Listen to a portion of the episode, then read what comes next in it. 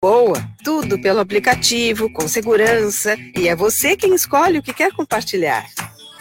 Ao compartilhar seus dados no aplicativo do Sicredi, conhecemos melhor seu perfil e podemos apresentar ofertas que atendam às suas necessidades. Open Finance, esse assunto rende.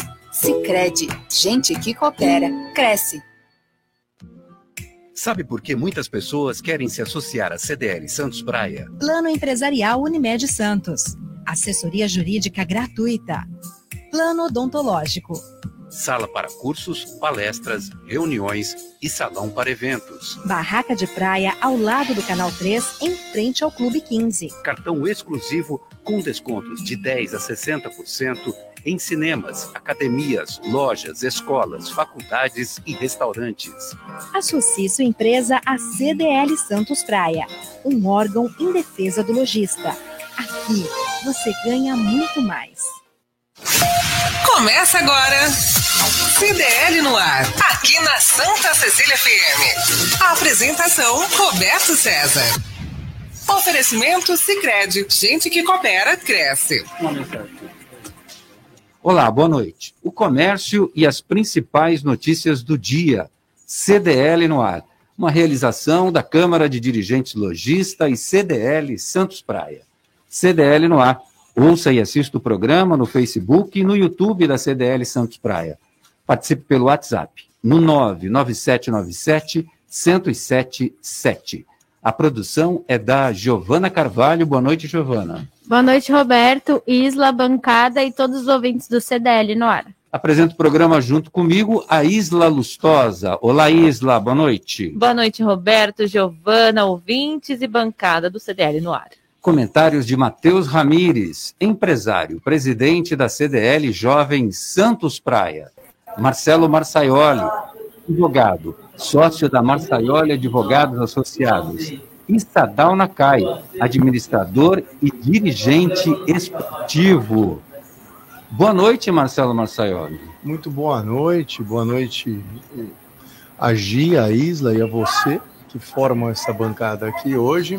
E é o grande Sadal Nakai, hein? Agora eu não sabia da veia esportista do nosso amigo Sadal. Sadal tá lá, tá bem pra caramba. Sadal não envelhece, né? Eu e o Matheus a gente envelhece, mas o Sadal não envelhece. É impressionante, ele parece que tem 30 anos há 30 anos. É. é. Mas é isso, um grande abraço a todos e que tenhamos um programa ótimo. Me preparando psicologicamente para dar aula. Hoje tem aula expositiva aqui, Já empresarial. É. Hoje? Já fiz a aula de apresentação semana passada, mas hoje é aula expositiva. Hoje é para valer. Mesmo, exatamente. Ô, ô Marcelo, a sua barba tá te entregando, cara. Depois que você deixou essa barba crescer, tá tudo branquinho aí, ó. De repente dá para fazer até um biquinho no Natal aqui de Papai Noel. Se você quiser, deixa o é. currículo que eu entrego aqui no shopping, Marcelo. Tu que é do comércio, tu me escala aí que eu, que eu vou. tá, tá certo. Adoro ser pego de surpresa. No CDL no ar você fica sabendo que Feira de Economia Criativa acontece amanhã em Santos. Baixada Santista registra 578 novos casos de Covid-19 e 15 mortes em 24 horas. Vacina Coronavac mantém proteção após seis meses da segunda dose. Obras nos morros em Santos entram na fase final com serviços de drenagem. No dia do combate ao alcoolismo, médicos alertam sobre os danos à saúde. Câmara Municipal de Santos vota contra a gratuidade para idosos de 60 a 64 anos no transporte municipal. Governo federal vai liberar 480 milhões de reais para desastres causados por chuvas no Brasil. Paulistão Sicredi 2022. Santos perde por 3 a 2 para o Mirassol e Fábio Carilli deixa o clube. Marcelo Marçaioli, foi justa essa demissão do Fábio Carilli? Não. E pouco interessa se eu gosto dele ou não, o trabalho dele. Tem gente que não gosta, né? O Matheus, semana atrasada, falou, brincando até, que pô, vocês criticavam ele quando ele estava no Corinthians e agora no Santos ele está bem. Mas fato é que é, vive-se muito de resultado do futebol brasileiro, não, não se espera nada a médio prazo não se espera trabalho, e eu acho que o Santos não tem um time bom hoje, né? O nosso Santos está com um time bem deficiente, não dá para comparar com os outros. Agora, o Santos quer um técnico internacional, né? O Dorival estava cotado, mas ele quer trazer o do Defensa e Justiça, o Sebastião, né? Vamos ver, né? Eu tô esperando aí, Roberto. Eu acho que eu vou no jogo domingo. Eu tô pensando, Santos e São Paulo, né? Um jogo bom. Mas, na sua Mas- opinião, o Fábio Carilli não deu liga no Não deu tempo, eu acho. Ele, não, ele deu liga, ele livrou o Santos. O Santos estava ameaçado de rebaixamento no É. brasileiro. Ele quase chegou na É. Libertadores. O Santos terminou em décimo, chegou, saiu de último quase para décimo. Então ele fez um trabalho razoável. A gente não pode desmerecer a pessoa porque perdeu dois, três jogos. Tem um trabalho bom. Agora tem que ter tempo para trabalhar. Isso não é só técnico de futebol. Todo mundo, para fazer um bom trabalho, tem que ter tempo. É, a, gente, a gente trabalha médio e longo. Trabalha curtíssimo prazo é difícil, especialmente no esporte. O esporte, se você quer ter os atletas na mão, o elenco entrosado, tudo pronto, ter um esquema de jogo coeso, né? O, o time precisa ter padrão, o famoso padrão de jogo. É por isso que o Palmeiras está jogando bem, está jogando muito bem. Por isso que o Corinthians do Matheus, é, já falei, no papel tem um time excelente. A hora que der padrão de jogo, eles vão voar. Entendeu? Mas é, o Santos não está conseguindo porque o time não é bom e não tem padrão. Ô, Matheus Ramires, boa noite para você. O Fábio Carilli vai para o Corinthians? Boa noite, Roberto. Boa noite, Isla. Boa noite, Giovana. Já cheguei aqui falando, não dei boa noite para ninguém, né? Boa noite, Marcelo, Sadal, todo mundo que está aí ouvindo a gente. Sempre um prazer imenso estar aqui com vocês. Olha, eu gosto muito do Fábio Carilli, viu? Eu acho que ele estava fazendo um bom trabalho no Santos, um elenco horrível o Santos tem hoje. Então eu acho que ele estava tirando leite de pedra e não adianta querer ter aquela veia que o Santos tem, isso de origem, de ataque, né, de time para frente, com um elenco totalmente mediano. Ele estava fazendo o possível, tanto que a gente brincou bastante. é, agora o Santos ia ganhar de 1 a 1, ia ganhar de meio a zero, mas ia ganhar. Esse é o estilo de jogo dele, é o estilo que deu certo no Corinthians no passado. E eu acho que o Santos, assim como o Corinthians ter mandado o Silvinho embora, agora também fez errado. Não deu tempo da gente ver o trabalho do Silvinho. Agora que a gente conseguiu ter um elenco, agora que o Corinthians tem um elenco bacana, tem jogadores de nível que conseguiram, com o tempo, estarem aptos a estarem no melhor futebol, mandam o cara embora. Eu não consigo entender, de verdade. Eu concordo com tudo que o Marcelo falou, é, principalmente no futebol, é extremamente imediatista. Todo mundo quer resultado, se não ganhou, tá fora. Mas não é assim que a gente vai conseguir fazer um trabalho bacana. Quanto tempo o Corinthians não ficou batendo na trave ali para ganhar Libertadores e Mundial? Que tem acontecido com o Palmeiras. Achei que até o Mundial, Roberto, eu achei que ia ser de vocês esse ano, de verdade. Quem sabe ano que vem tem batido muito aí na porta, tem feito um trabalho bacana, tem conseguido segurar um elenco bacana, um técnico durante um tempo, tem conseguido desenvolver o trabalho e acredito sim que os resultados vão ser colhidos. E gostaria sim de Carilli no timão. Não sei se agora com esse elenco que está um elenco até bem para frente, mas quem sabe. Então, Matheus, pelo que estava sendo especulado, iam trazer o Jorge Jesus pro Corinthians, mas pelo que vi, Luiz Carlos, por enquanto, é que tá fechando com o Corinthians. Só precisa decidir uma coisa a mais. Ele já topou, já conversou, aceitou a ideia, mas ainda não fechou 100%. O que, que você acha sobre? Olha, é, é aquilo que o, o Corinthians está com um elenco muito bacana esse ano. Conseguiu trazer alguns craques aí, que apesar da longa já, uma idade um pouquinho mais avançada para o esporte de alto rendimento, porém é, você vê que conseguiu se entrosar. Você pega esse último jogo aí, uh, Corinthians fez 3 a 0 então um resultado até surpreendente para mim. Não esperava já logo de cara uh, o time estar tá tão bem entrosado. Sofreu um pouco sim no primeiro tempo, mas no segundo tempo conseguiu deslanchar. Uh, acredito que o treinador que vier agora independente se for o Scala, se for o Jesus, se for o Carelli, ele vai conseguir sim fazer um trabalho bacana, porque tem um elenco bom para trabalhar. E quando eu falo sim elenco, a gente não fala só ali nos 11 que estão dentro do, do campo. Tem que ter todo um respaldo, toda uma equipe por trás e mais jogadores ali no banco de reserva para estar tá conseguindo fazer constantes mudanças e o rendimento não cair. Então, acho que agora o, o técnico que vier para o Corinthians e darem um tempo para ele fazer um trabalho bacana, eu acho sim que vai dar certo. É, então, o elenco em si é muito bom, né? Renato Augusto, Gil, e acho que vai para frente, independente do técnico que vier. Bom, sexta-feira, 18 de fevereiro de 2022, aniversário de Peruíbe. 63 anos. O portal da Jureia, Peruíbe, conta com 32 quilômetros de praias preservadas, aproximadamente 69 mil habitantes. A Prefeitura de Peruíbe anunciou um investimento de mais de 100 milhões de reais para serem utilizados em obras a partir deste ano. Segundo a administração municipal, é a maior quantia liberada na história da cidade. A construção do Hospital Municipal de Peruíbe, reformas nas clínicas de fisioterapia e na Unidade Básica de Saúde, Caraguava, e reformas em quatro escolas estão nos planos da cidade. 63 anos, parabéns, Peruíbe. Ô, Sadal Nakai, manda um abraço aí para o prefeito Luiz Maurício, do PSDB, prefeito de Peruíbe. Está revolucionando a cidade, Sadal. Boa noite para você. Boa noite, Roberto. Primeiro, uma boa noite a todos os companheiros de bancada, ao Marcelo, ao Matheus e às produtoras Isa e Giovana.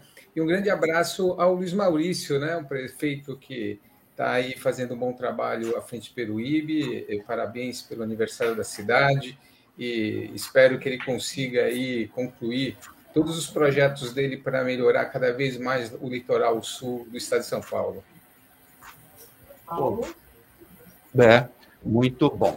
Comércio mundial de bens e serviços com recorde de 25,1 bilhões em 2021. O resultado foi de 13% superior ao ano pré-pandêmico de 2019. As informações são da Agência das Nações Unidas para o Comércio e Desenvolvimento. Impulsionado pelo aumento dos preços das mercadorias e medidas de estímulo econômico dos governos, o comércio registrou uma tendência positiva em 2021. No final de 2021, o comércio mundial de mercadorias aumentou para 5,8 bilhões de dólares, um valor trimestral recorde. O comércio de serviços tem sido mais lento na recuperação, cresceu para 1,6 bilhões de dólares, excedendo ligeiramente os níveis pré-pandêmicos. Houve um aumento de 43% nas exportações chinesas, enquanto nos Estados Unidos, na União Europeia e no Japão, o aumento é mais modesto, 12%, 10% e 6%, respectivamente. Globalmente, o impulso das importações no último trimestre de 2021 foi mais notável nos países de desenvolvimento, mais 35% em relação a 2019. Por setor, o comércio de energia quase duplicou no último trimestre de 2021 em comparação com o mesmo período em 2020. O comércio de metais aumentou 59%, o maior aumento de todos os setores, enquanto os produtos químicos aumentaram 43% e os farmacêuticos 35%. Bom, Marcelo Marçaioli, é, é, essa é lógico, a gente precisa deixar bem claro que é uma estimativa mundial, comércio de bens e serviços com recorde fecha é, em alta, principalmente é, naquele período, em comparação com o período pré-pandemia. Há uma recuperação mundial, aí alguém vai dizer assim: ah, mas no Brasil não foi tanto assim, mas eles fazem a média do mundo inteiro. Claro, e a gente tem que pensar o seguinte: é, essa recuperação ela é morosa, não é uma coisa rápida, até porque a pandemia não acabou. É, a gente teve Ômicron, é, a letalidade dela diminuiu, mas ela segue ainda. Então a gente ainda vive muita coisa causada pela pandemia. Agora, alguns setores, né, Roberto? Por exemplo, depois de uma pandemia, o setor alimentício era óbvio que ia crescer do, do mesmo jeito. E dizer que o setor farmacêutico deu lucro mesmo na pandemia é um pleonasmo vicioso. É, é. O, o, o, o, setor farmacêutico ele não para de crescer e a pandemia lhe favoreceu nesse ponto, né? Daqui a pouco a gente vai ter aqui a manifestação de uma convidada especial. Ela vai poder falar um pouco da questão de medicina, de saúde, como isto é, sim, um mercado promissor e continuará sendo. Então, essa retomada é mais lenta. Eu, eu, acho que foi o Matheus, um outro dia, a gente está falando de retomada ainda no final do ano. Ele falou: é, mais devagar, mas está indo, né? Está indo, mas não é. Às vezes as pessoas pintam, nossa, tá maravilhoso. Uh, ah, 2022 vai todo mundo arrebentar. Não, 2022 nós estamos terminando de juntar os cacos, talvez. Matheus é lojista, ele tem mais uh, propriedade do que eu. Eu sou serviços, né? Advocacia são, são serviços. Mas uh, eu acho que agora, esse ano, a gente termina de colar um pouco esses caquinhos para crescer depois, mas é lento mesmo. Não é, não, não dá para você falar que o cara que vende bicicleta vai crescer como a indústria farmacêutica. A indústria farmacêutica está em ebulição e continuará por muito tempo, porque nem com a Omicron este, vírus se encerra, esta pandemia se encerra, e a gente vive num mundo cada vez mais globalizado. Aliás, a gente não vive mais no mundo globalizado, a nossa vida é globalizada. E a gente vai ter outros vírus, outras doenças que aparecerão e que serão mundiais. Então, a indústria farmacêutica, para mim, ela não é o parâmetro, ela é a fora da curva que continuará sempre. Hum. Bom, está aqui do meu lado a Adriana Ventura. Olá, Adriana, tudo bom? Eu tô bem, e você? Eu tô ótimo. É, você é do Partido Novo, é isso? Eu sou. Deputada federal. Deputada federal, primeiro mandato. Muito bom. A gente vai falar do que hoje, é, Adriana? Boa noite para você. Boa noite para você também. É um prazer estar aqui. Estou visitando Santos, gosto muito de Santos, tenho família e amigos aqui. E vocês sabem, vocês sabem que a gente vai conversar sobre talvez o papel de deputado federal e, e como foi essa pandemia, né? E o que, que a gente trabalhou na saúde durante esse período da pandemia, que isso com certeza teve impacto na cidade de Santos. Verdade. E você estava falando para mim agora há pouco é, antes da gente iniciar o programa, sobre a questão da telemedicina, que é, com a questão da pandemia, muita, alunos foram para o EAD, muita gente foi para o home office, e os médicos adotaram um sistema que eu acredito, para evitar é, aglomeração de pessoas nos hospitais, nas unidades básicas de saúde e propagar ainda mais a contaminação, uma coisa que eu acho fantástica, porque você não precisa pegar senha, ficar esperando horas, horas, horas, horas. Você fica no conforto da sua casa e você pode acionar o médico. Em que pé está isso? Olha, uh, eu fiz parte da comissão externa do coronavírus e ao longo de toda a pandemia, desde março de 2020, eu ia semanalmente ao Congresso, porque essa comissão foi a única comissão do Congresso que ficou funcionando além do, do plenário da casa. E o fato de eu estar na comissão de saúde uh, foi realmente um momento muito delicado, porque ninguém podia sair das casas, todo mundo estava naquela aflição, os médicos não podiam sair, as pessoas tinham medo de ir aos hospitais. Então, eu fui autora da lei da telemedicina, que autoriza o uso durante a pandemia, para que as pessoas pudessem fazer as consultas remotamente, porque até então isso não era permitido no Brasil. Né? Para que a pessoa pudesse falar com seu médico, uh, fazer consultas, e a telemedicina já avançou muito, porque a telemedicina nada mais é do que medicina à distância. Então, e se a gente pega um guarda-chuva maior, que é a telesaúde, a gente viu que isso aconteceu para todas as categorias dos profissionais de saúde. A gente viu psicólogos fazem isso bastante, Sim. já estão bem mais à frente. Né? A gente vê fonoaudiólogos, uh, todo, toda uma gama dos profissionais de saúde que se beneficiou dessa lei, porque antes isso não estava regulamentado e passou a ser regulamentado. Agora, o nosso desafio é como a gente leva isso à frente e regulamento para quando acabar a pandemia. Muito bem. Idosos de 60 a 64 anos não terão gratuidade no transporte público municipal. A Câmara Municipal de Santos decidiu em votação dos 21 vereadores, 14 votaram a favor do veto do prefeito Rogério Santos e seis vereadores foram contra. O presidente da Câmara, Adilson Júnior, não votou, seguindo as regras previstas na legislação. A medida da gratuidade vale apenas para idosos a partir de 65 anos. Lembrando que a partir de domingo, a tarifa de transporte coletivo passará dos atuais R$ 4,65 para R$ 4,95, meu caro é, Sadal Nakai.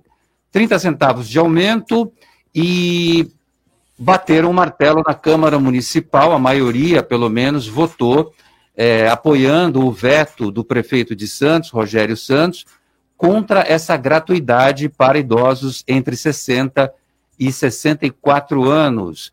Você que já esteve lá nessa casa de leis. Conta para gente o que, que você achou é, dessa decisão da Câmara Municipal. Olha, Roberto e colegas, é, essa era uma posição já esperada da Câmara acatar o veto, porque é, falta um pouquinho mais de profundidade na discussão de uma matéria como essa. É, não basta só o cumprimento constitucional, é, a possibilidade dos municípios dar gratuidade, que é uma é facultado na Constituição que o município delibera sobre o tema dentro das suas condições. é, a gente vem perdendo muitos usuários do transporte público na cidade, em função é, não só da capacidade de cada é, cidadão ter a sua mobilidade individual, seja micromobilidade, seja moto, bicicleta, carro. E essa é uma discussão que deveria ser aprofundada quando a gente é, fez uma votação do Plano de Mobilidade Municipal no ano de 2020, até com possibilidade de acessar recursos na esfera federal para melhorar o sistema público do município. Então, votar simplesmente uma possibilidade de um aumento de tarifa, que é um ato discricionário do prefeito, é, não, a Câmara não tem essa competência, a não ser que derrubasse o veto do prefeito com argumentos, teria que ter tido uma, uma discussão anterior, que foi na votação da lei orçamentária. Na lei do orçamento poderia ser é, feita uma rubrica para subvencionar, sim, a, essa gratuidade, não foi feito. Então, uh, eu acho que faltou um pouco mais de profundidade.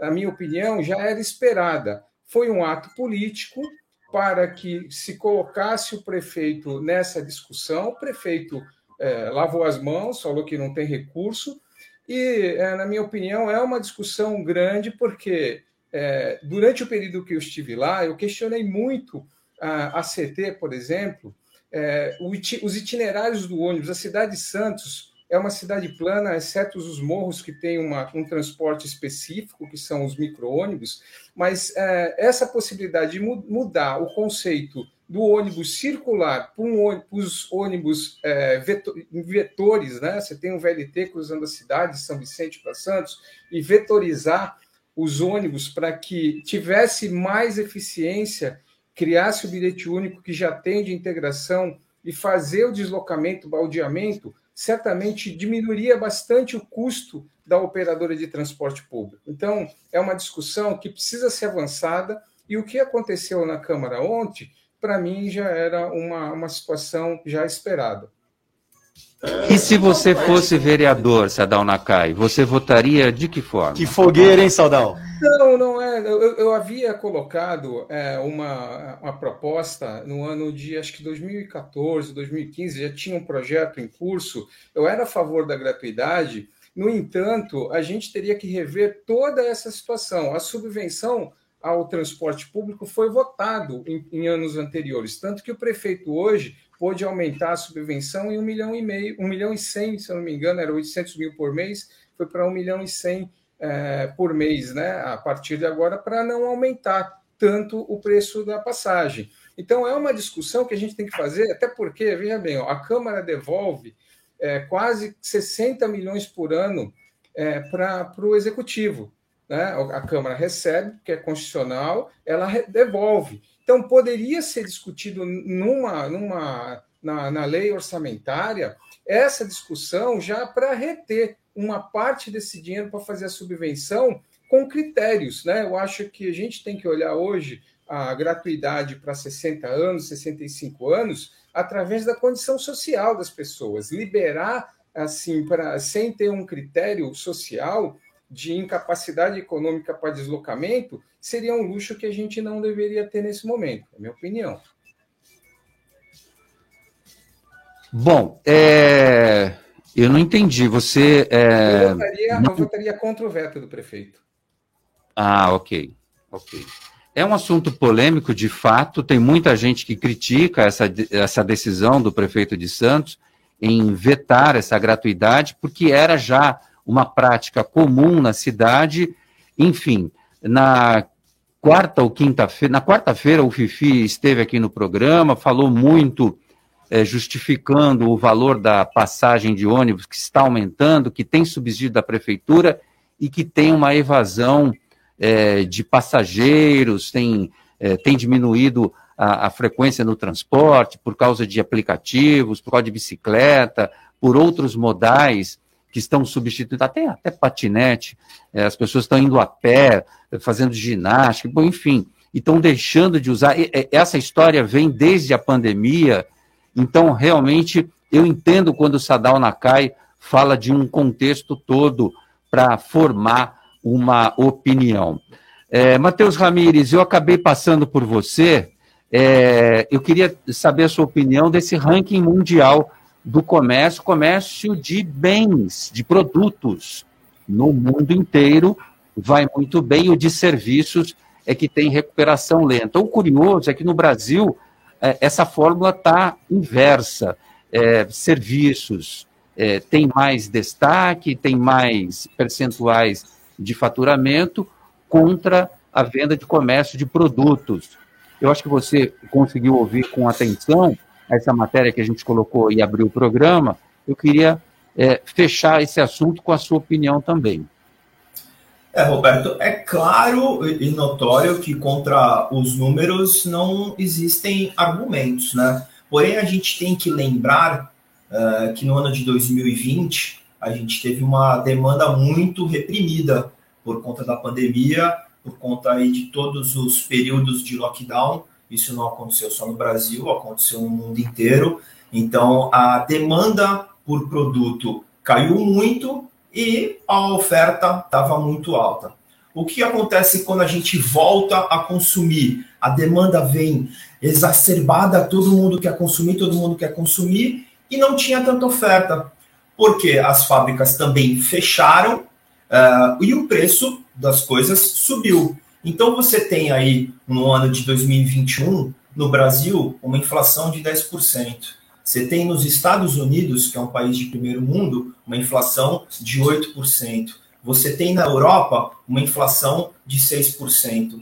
Automaticamente, o que, que isso quer dizer? Que o preço de tudo subiu. Se o preço de tudo está mais caro, quando você vai fechar a conta e quando você vai comparar o ano de 2020 com o ano de 2019, que é até a, a matéria nos coloca isso, que é níveis pré-pandêmicos, Claro que o faturamento está muito maior. Então a gente tem uma demanda uh, reprimida, que as pessoas estão querendo consumir, e você tem um alto um, e um preço maior daquele preço do que você pagava em 2019. Isso automaticamente vai colocar e coloca os números maiores para 2021 do que 2019. Porém, o que a gente vive e a gente que está aqui dentro do comércio, a gente sente isso. É, tem sim uma, um, um, um, consumo um pouco melhor, mas no meu caso específico e com todas as pessoas que eu converso aqui ao redor, a gente não conseguiu ainda chegar nem perto dos níveis de 2019. O pequeno e médio empresário foram os que mais sofreram. É, hoje a falta de crédito é absurda. Hoje você tem uma taxa Selic nas alturas. Uh, você vem de dois anos em que as vendas foram muito abaixo, então você tem uma quebra de fluxo de caixa. Então, o pequeno e o médio empresário que não tem aquele fôlego todo, aquela gordura para queimar que o grande tem, está muito difícil e muito complicado. Eu não concordo muito com esses números, isso são números, claro, que mundiais e números que contam aí as grandes empresas, talvez essas estejam aí bem e, e estejam com faturamento é, maior, mas eu vejo aqui o meu pequeno mundo e o mundo dos pequenos com quem eu convivo aqui está muito difícil ainda, Roberto. Estamos aí num processo de retomada, num processo em que as coisas ainda não chegaram nos níveis de 2019. Quero acreditar e torço muito para que a gente consiga recuperar ainda esse ano de 2022 aos níveis de 2019. Mas para o pequeno e para o médio aqui está difícil ainda. Se liga no WhatsApp da Santa Cecília FM. 99797 1077. QDL no ar. A Isla vem chegando com a participação dos ouvintes. O Tupã tá aqui, mandou um sextou hum, para todo mundo. Vai chover. E disse bom final de semana a todos também. Sucesso, Isla. Estou ele... em ótimas mãos no Roberto. É, o Tupã, quando ele chega, é impressionante. As nuvens vão se aglomerando no céu. nuvens carregadas, inclusive. Ó, o Marcos mandou mensagem aqui também, falou boa noite, ótimo final de semana a todos. E quem deveria ser o técnico do Santos é o adorável, gênio e educado Sadal na cara. O que, que é isso? Ô, Sadal. Conta o cara, vou continuar, hein, gente? Ah, tem mais. Opa, fala aí. O cara tem disciplina, é gestor e tem amor pelo clube. Se não for técnico do Santos, me contento com ele na presidência do Brasil. Abraços. Presidente Rueda, então já temos uma indicação do CDL no ar para técnico do Santos Futebol Clube, Sadal Nakai. Aceita, Sadal? Ah, não, não dá. Eu, tá, falta muito ainda para mim, né? Eu sou Ah, simplesmente um sei. torcedor do Santos. Eles querem um estrangeiro, ser japonês. Vai lá. É, eu, não, eu não- não tenho visto nenhum estrangeiro faz tudo japonês agora. sucesso no futebol. A disciplina eles têm, isso sim. Ai, ai, ai.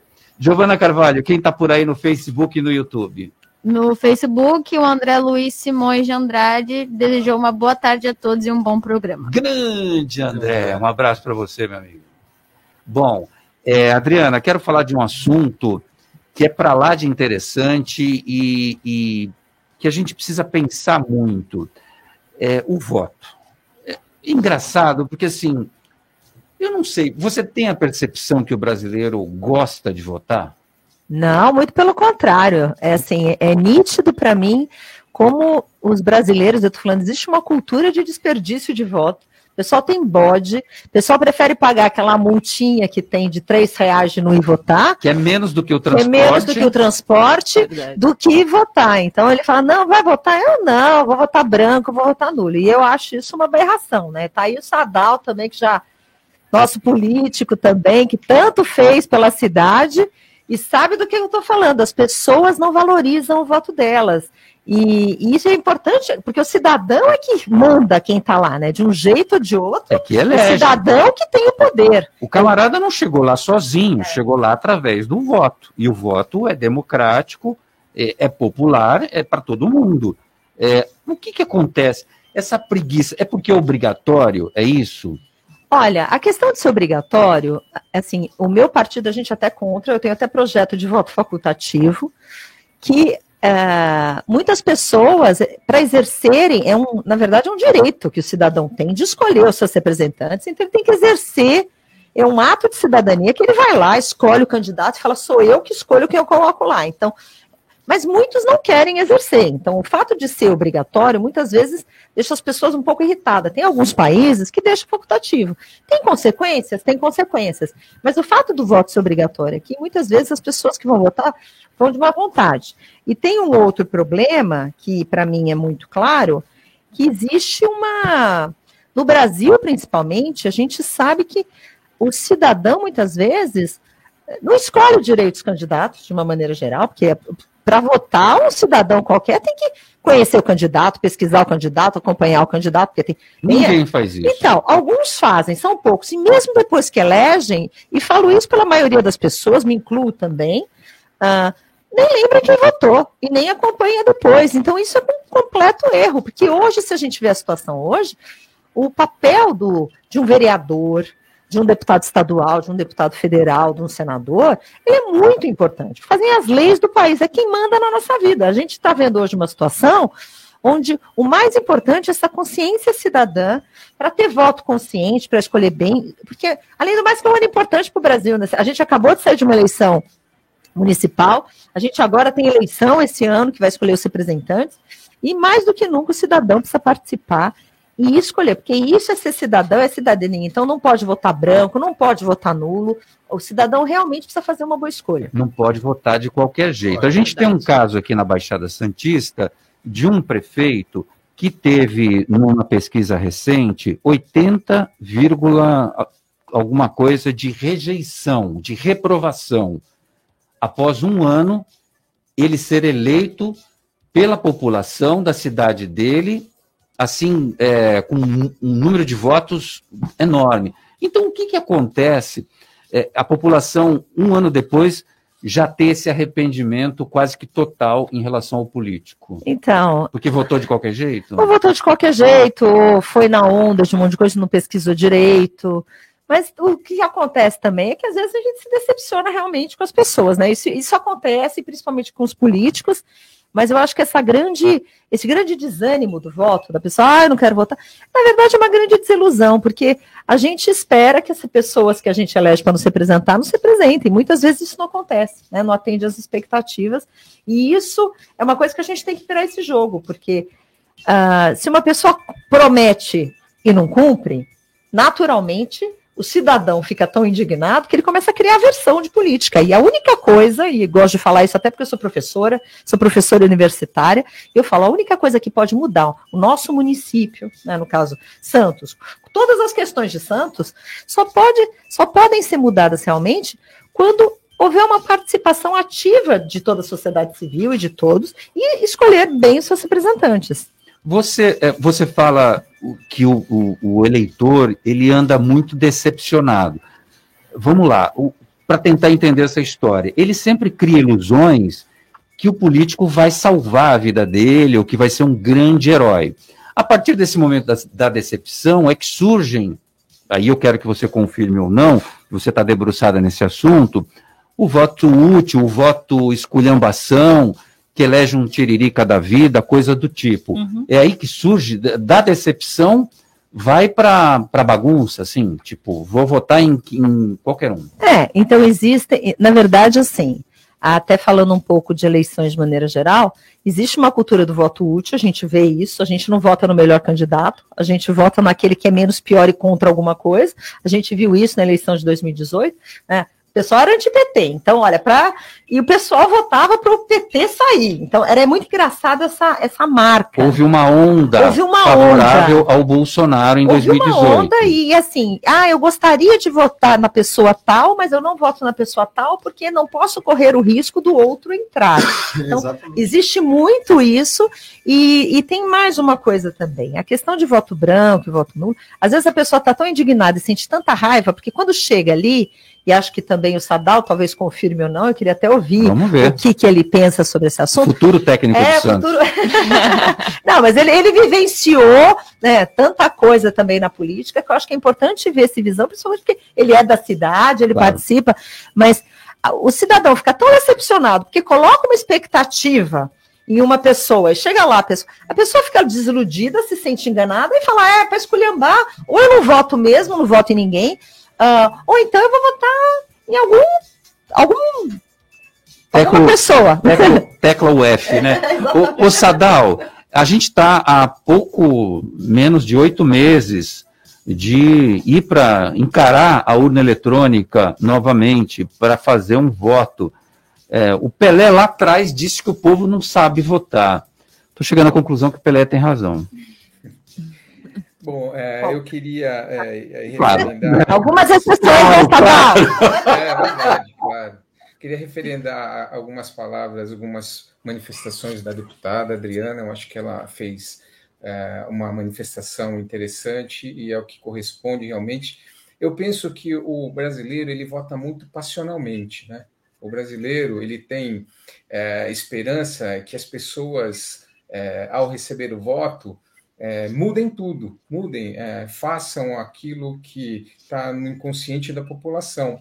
E muitas vezes os candidatos também ele não têm ah, o conhecimento do que é possível fazer na representação dele, na Câmara dos Vereadores, na Assembleia Legislativa dos Estados, na Câmara dos Deputados, porque a deputada deve sofrer muito lá na- nas condições do trabalho, porque o, o deputado, o máximo que ela pode fazer é valorizar sua, sua produção dentro das comissões temáticas, porque se ela não for líder de, de partido, ela não consegue nem se manifestar em algumas votações, né?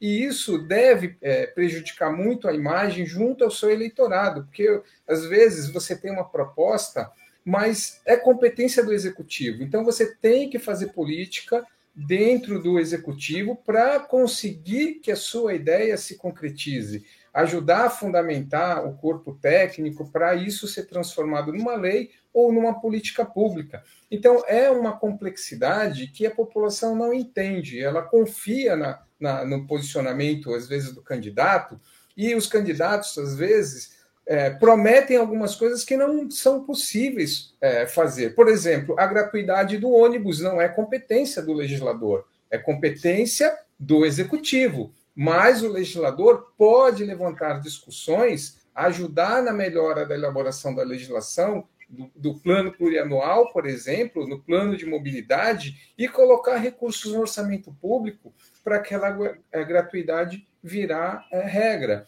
Então, são complexidades que a população ainda não está preparada. Na minha opinião, deputada, o que, que eu acho? Eu acho que falta mais é, plano de governo, mais transparência nas discussões, desde o do âmbito municipal é, ao, ao governo federal. Falta é, definir o plano de metas do governo, o que o governo vai fazer em cinco anos e a sociedade ou a base de governabilidade apostar nesse plano de governo para quatro anos, né? já que a gente tem aí uma, um período de quatro anos de governo. É a minha opinião. Enquanto a gente não tiver esse tipo de, de objetivo de transparência com a população na hora do voto, a, a, o, o eleitor ainda vai se decepcionar muito com os seus eleitos.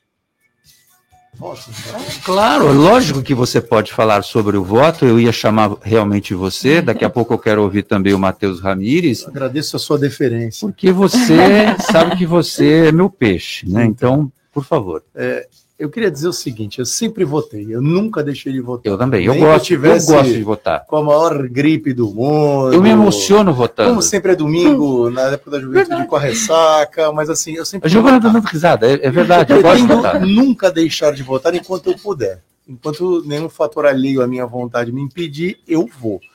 E vou dizer para você que está ouvindo a gente aqui, porque a gente na bancada a gente gosta, a gente estuda, tem uma convidada hoje que está na política, saudável durante muitos anos. É, mas você que está ouvindo aí a rádio, é, que se sente desiludido e tudo, faça um exercício de memória como eu e relembre o dia 17 de abril de 2016. Nesse dia foi votado na Câmara dos Deputados o impeachment da presidente Dilma. Uhum. Uh, lembre o que a gente assistiu na televisão das duas da tarde até as 11 horas da noite. Lembrem, porque eu nunca vou me esquecer como a gente escolhe mal os nossos dirigentes. Então, vou, claro, obviamente você tem as exceções. Eu, eu eh, acho que eu tenho escolhido até razoavelmente os meus, os meus políticos. Só não faça campanha mas, no ar porque. Não, não falarei nomes, mas assim, a gente correto. escolhe muito mal. Você sabe é. que me lembrou? No, nos, nos primórdios do show da Xuxa, você lembra quando ela falava com a criança, a criança falava assim: quero mandar um beijo para minha mãe, para meu pai, para você? É, era um bordão isso. Aquele dia eu senti isso. Eu falava assim: eles não têm o que falar no microfone, e eles vão falar, não importa o quê. Então, pouquíssima gente falou alguma coisa de conteúdo Deputados ali. federais. É, e ali não era mal palco sabem falar o português. Mas, Roberto, ali não era palco nem para discurso, nem para mensagem. O palco é de votação. Sim é ou não? Simples, a favor ou reto, contra? assertivo, direto.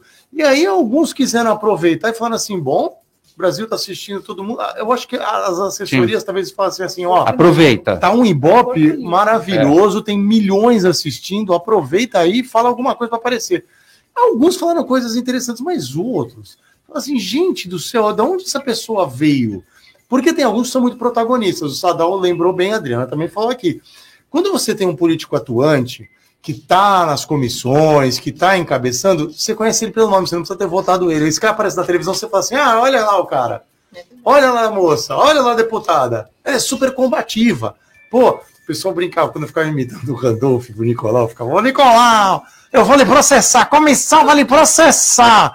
Quando eu fazia o Randolph, é. a gente brincava. Pior que ele acha que imita então, bem, isso que é o pior. O Randolph, ele tem uma inclinação super à esquerda que eu nunca compactuei, mas eu jamais poderia negar que ele é um cara extremamente combativo, é. atuante, ele está sempre ali.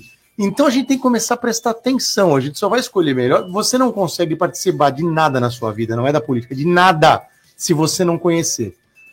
qualquer instituição, vai no Rotary, na maçonaria, no Lion, se você não conhecer, você não participa bem. A política é igual. Você precisa conhecer o mínimo. Ah, eu acho chato. Não acho, porque da sua vida depende disso. É verdade. Depois todo mundo fica reclamando. Ah, o político tal não fez isso, não fez aquilo, não me ajudou. O político não ajuda ninguém.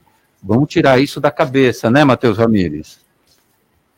Exatamente, Roberto. E se eu é, puder aqui completar, depois da fala aqui dos nossos amigos, é, concordo com todos também acho que o voto não deveria ser obrigatório, por mais que eu penso e tô com o Marcelo. Tô em todas, voto sempre e vou tentar exercer meu direito de cidadão do voto até quando eu não conseguir. Vou pedir para alguém me carregar, me levar lá para eu fazer e eu escolher, sim, o deputado, o senador, o presidente, o prefeito, o vereador, que eu quero e que eu acho que é o importante para minha cidade, para minha região, para o meu país. Mas eu acho que o, o, o, que é o principal e o que a gente tem que é, mudar, e se isso não acontecer, é, o voto vai continuar sendo dessa forma e as pessoas não vão querer votar, não vão estar nem aí para a política e vão deixar. É a gente vir para a base. Enquanto a gente não tiver uma educação adequada, uma cultura adequada, as pessoas não vão se interessar pela política. A gente tem um país em que a educação é continuada. Então, se a pessoa estudou, não estudou, se ela aprendeu, se ela não aprendeu, se ela se desenvolveu intelectualmente ou não, tanto faz ela não teve acesso à cultura, ela não tem acesso à educação. Como é que a gente quer que essa pessoa tenha acesso à política, como o Sadal colocou, que é muito complexa no nosso país? É burocrática, é chata, é morosa. Como é que a gente quer que vamos? Não é legal, não é bacana é, você estar tá participando, você ser ativo. É, então as pessoas se afastam. É, é muito simples. No condomínio do seu prédio, você participa? Você vai lá na reunião da Assembleia? Você tá lá. Não, você não quer nem saber, deixa o cara lá que é o síndico. E aí, quando é, queimou uma lâmpada, ou quando tem alguma coisa, você vai lá e reclama. O reclamar é muito fácil, mas você participar, você não quer participar. E como é que a gente muda isso? Isso não é um processo rápido do dia para a noite, é de geração para geração. Isso se a gente não cuidar da base, se a gente não cuidar de cultura e educação, Infelizmente, a coisa vai continuar dessa forma e às vezes eu acho que é o que os políticos que estão lá eles querem, né? É o, o que o Marcelo colocou. Ele vai lá para mandar beijo pro pai, para a mãe, para o periquito e pro papagaio. Pô, pelo amor de Deus, ele tá ali para cuidar do cidadão brasileiro. Ele estava ali. É, é, é, é, um dos momentos do país mais é, da história é, pequena até da nossa democracia mais marcantes e o cara usa aquele tempo ali para mandar beijo pro papai, pro advogado. Que é isso, gente? Então, volto a falar: educação e cultura. Temos que brigar e batalhar por isso. Dicas CDL no ar. Eu curto um longa. Hoje com a Isla Lustosa. Isla, o que, que você traz de novidade para gente? Ó, para quem não sabe, assim como nos anos anteriores, projetos da Netflix estão nas categorias mais importantes da premiação do Oscar, hein? O que deixou a indústria do entretenimento em polvorosa. Entre os dramas históricos, comédias satíricas e suspenses chocantes, a plataforma tem tudo para levar muitos, muitas estatuetas para casa este ano, hein? Então a dica de hoje são dois filmes disponíveis na plataforma. Primeiro, Ataque dos Cães, que lidera a corrida da Netflix na premiação e tem tudo para sair como um dos grandes vencedores do Oscar 2022. O Faroeste acompanha a história de um fazendeiro durão que trava uma guerra de ameaças com a nova cunhada e seu filho adolescente, o que leva à revelação de antigos segredos. Segundo, Não Olhe para Cima, protagonizado por Leonardo DiCaprio e Jennifer Lawrence, conta a história de astrônomos que descobrem um asteroide em rota de colisão com a Terra e embarcam em uma turnê midiática para alertar a humanidade sobre o perigo. Esse dividiu a opinião da crítica especializada e por isso sua inclusão né, na categoria de melhor filme foi uma grande surpresa para a Netflix. E eu volto semana que vem com mais dicas. Bom, dividiu a crítica aqui na bancada, que o povo aqui é, se coçou na exatamente. hora que você falou do, da segunda indicação. É, tá indicado como melhor filme, meu amor. A primeira indicação é com o Doutor Estranho. É. Ele é. faz o ataque dos cães. Então, ah. agora, a segunda indica, o, olhando para cima, é uma sátira assim, esculachada. É, né? ele é. De fake news e má informação. E de negacionistas. Que cabe também, Não, se esse... você colocar no Brasil, cabe, viu? É. O que cabe, cabe Não, ele, cabe, ele cabe. veio bem polêmico, né, esse? É veio porque gerou muita polêmica. O governo Trump clara também, claríssima do que era feito no governo Trump. Ó, vai falando, vai falando, ignora, ignora, não interessa ao governo, ignore. Bem Finge que não tem importância, ainda que o mundo esteja acabando, literalmente, como diz o filme. E a audiência surpreendeu os produtores, né? Então ninguém esperava que fosse tão visto. E é com a Jennifer filme. Lawrence, que também é já, maravilhosa, já né? teve aí nos Oscars. Obrigado, Isla.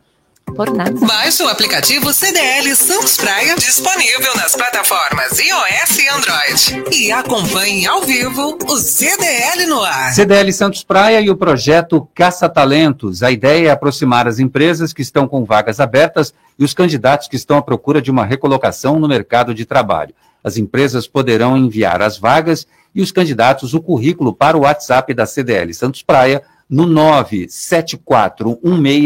974163946 ou pelo e-mail cdl@cdlsantospraia.com.br. Após o recebimento dos currículos, os candidatos passarão por algumas etapas de seleção e treinamento. Projeto Caça Talentos é uma realização da CDL Santos Praia. CDL no ar. Oferecimento Sicredi. Gente que coopera cresce. Quebrou a tela, do, seu celular? do seu celular? A Slex a troca, pra você no mesmo dia. Telas originais com garantia e muita qualidade. E mais, manutenção completa de todos os tipos de computadores, PCs e notebooks. Assistência técnica com garantia para o conserto do seu micro-ondas e de TVs de todas as polegadas. WhatsApp da Slex.com 981405595. Na Slex você encontra uma linha completa de eletrônicos e acessórios. Slex.com, Avenida na Costa 530, Galeria Quinta Avenida, Loja 9, no Gonzaga, em Santos. Vai montar o seu negócio próprio e quer entender de tudo que é necessário? Tem a sua empresa e quer acompanhar os resultados que ela apresenta? Saiba que nós da RM Auditoria Contábil já oferecemos há mais de 30 anos esses serviços. O conceito de parceria com o cliente, nosso maior ativo, faz com que estejamos sempre prontos a atender suas demandas. Equipe técnica treinada e motivada para executar as tarefas que o seu negócio necessita, pois o nosso objetivo é que seus números sejam tratados com eficiência. RM Auditoria Avenida na Costa 258, quarto andar em Santos. Telefone 3208-2444. RM, somando o nosso futuro ao seu. Minuto Seguro. Oferecimento Embaré Seguros, a corretora especializada em cuidar de você. Quando falamos em seguro de vida, a maioria das pessoas ainda associa o produto à morte. De um modo geral, o seguro de vida cobre morte natural e acidental, mas também pode oferecer cobertura em caso de doenças e invalidez permanente ou temporária.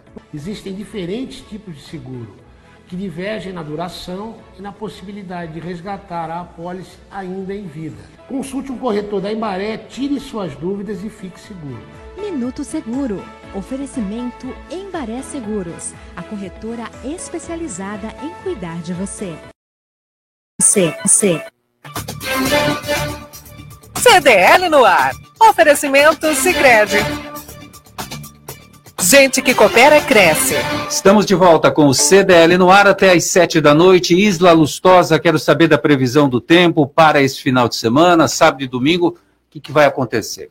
Ó, sábado e domingo vai ter pancada de chuva e eu quero fazer um desabafo. Ah. E a previsão do tempo me pegou uma peça hoje. Hoje, né? só hoje? Não, hoje, né? Porque eu esperava a pancada de chuva e não veio. Ah, te entendo. Ah, É. Eu já falei sobre, um ouvinte ficou o dia inteiro de guarda-chuva e não, Não, é, foi isso, foi bem isso que aconteceu. Temos nuvens lá fora. Gente, Isla, Isla, cadê a chuva, meu amor? Tá- É, bem isso que não, aconteceu. Mas isso acontece mesmo. É previsão. É, previsão do tempo vai. Bom, tá aqui, tá, gente? Previsão do tempo, pancadas de chuva final de semana, máxima 29 no sábado, mínima 20.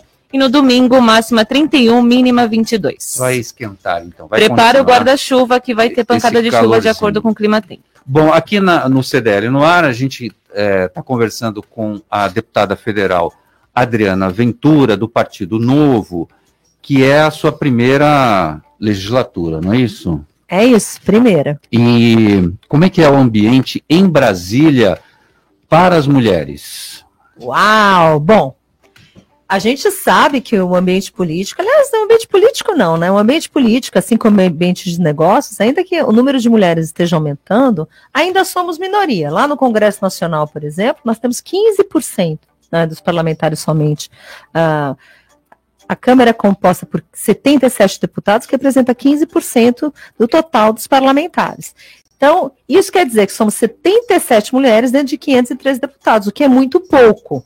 Isso mostra também que as mulheres, porque eu faço um trabalho em estados, porque tem estados que não tem uma mulher deputada, tem estado, tem muitos municípios que não tem uma vereadora. Então, a gente precisa ver por que, que as mulheres fogem da política. Agora, o ambiente lá é assim. A gente percebe que existe sim algumas dificuldades às vezes, tem deputado que fala em cima de deputada, não deixa falar tal, mas eu acho que a, a, as colegas deputadas sabem se colocar, sabem colocar os mal educados no lugar, e eu acho que isso é uma conquista, e acho que mais mulheres deveriam ir para a política, porque com certeza melhoraria muito o ambiente, seria muito mais agradável se a gente pudesse, homens e mulheres, na mesma proporção. Vamos lembrar que as mulheres representam 52% né, dos eleitores, da população, e não faz sentido só ter 15% ali. Muito bem. E você vai seguir para a reeleição? Vou seguir para a reeleição, sim, acho até porque tem, tem muitas coisas encaminhadas e a gente descobre que lá no Congresso tem muitas pessoas bacanas por, trabalhando por um país melhor, né, parlamentares novos que já estavam ali também, de vários partidos, isso é muito importante. Então, é isso. Então, Você... a mulherada de Santos aqui, quero incentivar todas a participarem da política, a mudar a realidade do nosso país, do município, do estado. É importante que todas participem. Você, como deputada federal lá em Brasília, representa que lugar do Brasil? Olha, eu represento o Estado de São Paulo. Um deputado federal, um deputado federal, ele trata de pautas nacionais. Uhum. Né, então a gente fala da saúde, da educação, numa visão macro mas lá nós temos 70 deputados federais que representam o estado de São Paulo. Né? Esquerda, direita, 70 deputados representantes e três senadores. Então, cada estado tem um número de deputados proporcional ou quase proporcional à população. Né? O estado de São Paulo é um pouco subrepresentado, porque deveria ter 112 deputados, mas isso é uma outra discussão. Sim. E o, e o Congresso, você acredita que precisa de uma renovação? Tem muita gente de carreira por lá? Tem. Tem, mas o engraçado, né? Porque a gente em 2018, uh, ah, muito se falou em nova política, em nova política, e depois a gente falou, ah, teve uma renovação do Congresso. A nova velha, né? Porque é, nova exatamente. não veio nada. Mas na verdade, eu acho que é muito mais um estado político, uma, um estado de espírito. É a mesma coisa que a gente fala, eu sou professora de empreendedorismo, então a gente costuma falar que uh, isso é um espírito. Tem muitos deputados ali que estão no seu segundo, no seu terceiro mandato, já estavam lá sim, de, de, todos os partidos, são bons políticos, querem o melhor país, querem mudar o jeito de fazer política, né? E tem muitos novos que não entraram e não são tão novos assim. É isso que eu acho que você está se referindo. Uhum. Uh, agora, a questão é unir pessoas com boa intenção e que pensem no bem comum, no país, na população e não só no umbigo próprio. Eu costumo chamar lá de terra de umbigolândia, sabe? Cada um cuida do seu, cada um está preocupado com o seu interesse, vive o meu umbigo e dane-se o resto. A gente viu é. isso até com 5 bilhões de fundão e outras coisas, você fala, como é que um país que tem tanta gente passando fome, tanta coisa, necessidades básicas não supridas, como é que o povo gasta né, 5 bi em campanha política. Então, é terra de umbigolândia, decididamente. Mas temos bons parlamentares sim, a gente precisa aumentar o número dos bons. Olha, vou te falar, eu não sei nem o que dizer sobre essa verba para um país tão pobre e miserável como o nosso, com tantas demandas, com tantas necessidades. É, é, chega a ser um nojento. É isso. uma afronta, eu acho que é imoral. É uma coisa imoral, que não justifica. E o, e o Brasil, para quem não sabe, está no topo desse ranking, a léguas de distância dos vizinhos dos Estados Unidos. Então, se a gente transforma em dólar o que a gente gasta em campanha política, e vamos lembrar bem para quem está nos ouvindo, é dinheiro do cidadão brasileiro. Tá? Então, quando a gente fala, ah, é porque estão gastando, estão gastando é dinheiro de cada cidadão brasileiro que compra um litro de leite na padaria. E, e a questão toda aqui é que 800 milhões de dólares, transformando em dólar, só para a gente poder comparar, olha, o, países muito ricos, como Canadá e Estados Unidos, gastam 20 milhões de dólares, 30 milhões de. Os nossos vizinhos, Argentina, Chile, gastam 12 milhões de dólares, 19 milhões de dólares, e o Brasil gastou 800 milhões de dólares. Então é uma aberração, é uma vergonha, é um escárnio. Muito bom. Bom, queria me desculpar com você, porque eu não pude me preparar adequadamente para a nossa entrevista, Mas é, quero agradecer muito a sua presença aqui nos estúdios né, do, do CDL no ar. Adriana Ventura, deputada federal, vai sair para a reeleição. Boa sorte e sucesso na sua. Agradeço a vocês do CDL no ar. Obrigada, obrigada a todos. Matheus, Sadal, um prazer estar aqui com vocês. Isla, Marcelo, obrigada, viu, gente? Sadal, volta, Sadal. Todo mundo quer você de volta. Como volta. Sadal, volta, Sadal. Posso deixar um pedido para a deputada? Só se for 10 segundos. Rapidinho, para ela ajudar a melhorar a transferência do Fundo Nacional de Mudança Climática em função dessas tragédias que estão acontecendo nos municípios, aí como aconteceu em Petrópolis. Beleza, beleza, beleza. Acabou. Tchau, gente. Ótimo final de semana para todo mundo. Na segunda a gente está de volta às seis. Tchau. Tchau. Tchau, tchau, tchau, noite. Você ouviu? CDL no ar. Uma realização da Câmara de Dirigentes Lojistas. CDL Santos Praia. Oferecimento Sicredi. Gente que coopera cresce.